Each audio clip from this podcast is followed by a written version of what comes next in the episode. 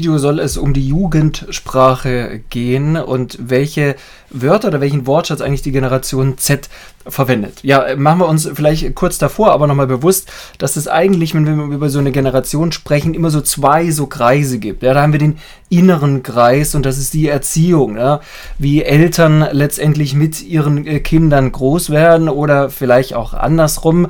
Da läuft heute schon vieles anders als äh, früher, wenn wir gleich nochmal dazu kommen. Dann haben wir den äußeren Kreis und natürlich Einflüsse, die da kommen, externe, die uns alle betreffen.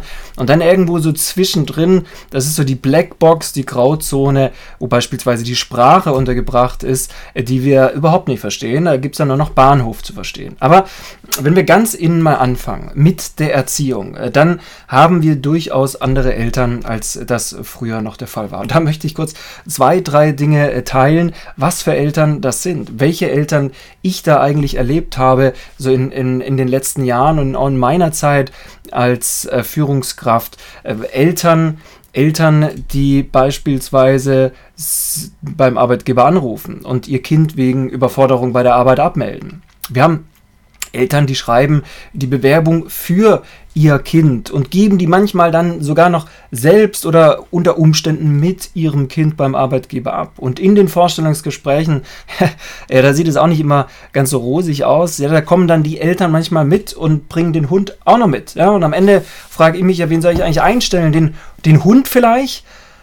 Ja, da ist man dann schon mal überfordert. Mit diesem Inner Circle, mit dem, was äh, Zettler so groß macht. Also wenn die davon geprägt werden, von solchen Müttern und Vätern, ja, dann weiß ich auch nicht. Wir sprechen dann immer liebevoll von Helikoptereltern. Vielleicht könnte man das lieber aber auch rausstreichen. Wir sprechen einfach von diesen Eltern, die mittags in die Schulmensa fahren, um ihren Kindern das Essenkleid zu schneiden, das Speiseeis in die Mikrowelle schieben, damit es nicht so kalt ist oder die Klobrille aufwärmen, bevor die Kinder drauf sitzen, damit sie sich keine Erkältung holen.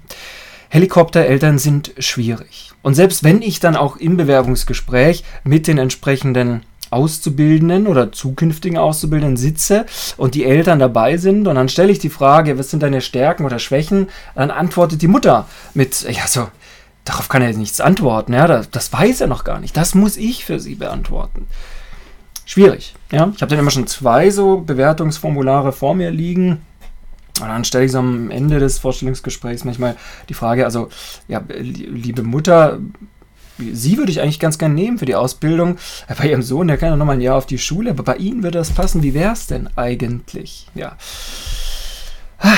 Weiß nicht. Kommen wir da so weiter?